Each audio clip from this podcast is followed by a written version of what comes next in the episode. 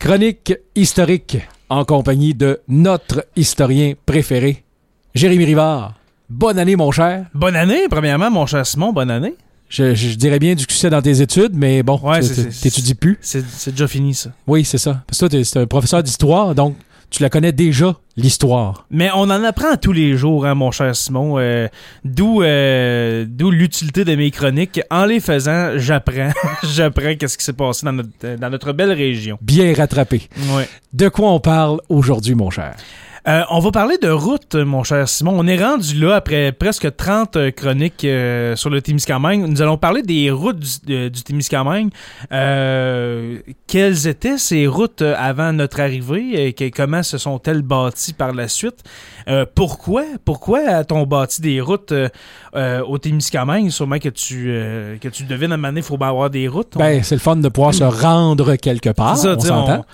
On n'aurait pas pu être une société rendue en 2022 qui dit non, nous autres, les routes, on n'embarque pas là-dedans. Ben, malheureusement, on on on, euh, on, euh, on, euh, on n'est pas encore assez bon avec la téléportation pour oui, pouvoir utiliser ces routes à bon escient, tout simplement. Absolument. Alors, commençons par le commencement. Au, au, au 19e siècle, dans les années 1800, euh, quand euh, les, les premiers Témiscamiens arrivent, il y a quelques routes, ok, qu'on va appeler plus des sentiers, euh, qui parcourent, euh, les- dans le fond, les forêts euh, au Témiscamingue, euh, qui ont été euh, défrichés euh, par, euh, bien sûr, les Premières Nations, mais, euh, mais aussi euh, par les missionnaires, hein, Oui. les missionnaires qui sont euh, au Témiscamingue depuis euh, quelques années.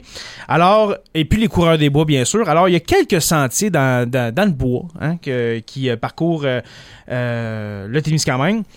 C'est avec l'arrivée des travailleurs forestiers que là, on va vraiment euh, faire des vraies routes. On se rendre compte qu'on a besoin, criant, Ben d'avoir une, une route et non pas euh, ce qu'on appelle en bon québécois une trail. Une trail, c'est exactement ça. Alors, euh, les travailleurs forestiers ne, ne- peuvent plus se contenter seulement de trail, hein, comme on dit. Alors, on va construire les premières routes qui ne seront pas asphaltées euh, tout de suite, ni même ga- gravelées, si, si je peux dire. Je, je ne sais pas oui, si ça se dit ça, gravelé. Oui, alors il n'y a, pas de gravel, il n'y a pas de, de, de, de, de roche dans le, dans le chemin. C'est seulement des chemins de terre Oui. euh, au début qu'on va, euh, qu'on va utiliser, qu'on va faire euh, dans, dans, dans le fond, dans la région.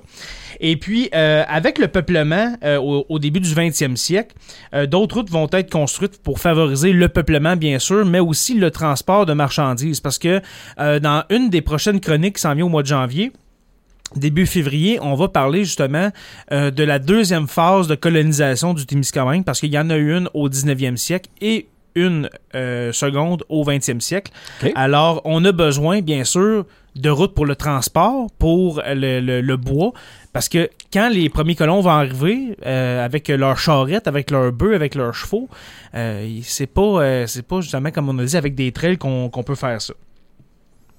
Euh, dès 1880, un chemin euh, est défriché entre Ville-Marie et la Béguélis pour les entreprises forestières parce que Quand même. euh, il y avait, c'est certain, un, euh, un, un noyau, si je peux dire, de, mettons, de, de, de forêt euh, près de Témiscamingue pour le, développement de la ville de Témiscamingue.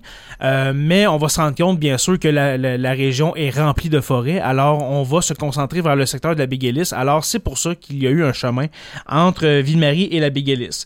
En 1888, un premier chemin est tracé euh, du sud vers le nord pour relier les colonies, les, les petits villages, les hameaux du Témiscamingue. On alors, on va faire un chemin partant de Témiscamingue euh, qui va aller rejoindre la, future Lanielle, bien sûr, Fabre, Ville-Marie, euh, qui va être euh, qui va être fondé, je crois, en 1898, Euh, et bien sûr Notre- Notre-Dame du Nord. Alors, on fait un chemin du sud vers le nord pour relier toutes les petites colonies. Ensuite, il va y avoir un chemin d'ouest en est qui va être construit pour favoriser l'acheminement des marchandises aux nouvelles localités de La Tulipe, euh, Moffett, Belterre et La Force, C'est de nouvelles colonies qui euh, commencent à s'installer. Alors, Mhm. on a besoin d'un chemin pour euh, se rendre à ces, à ces petits villages-là.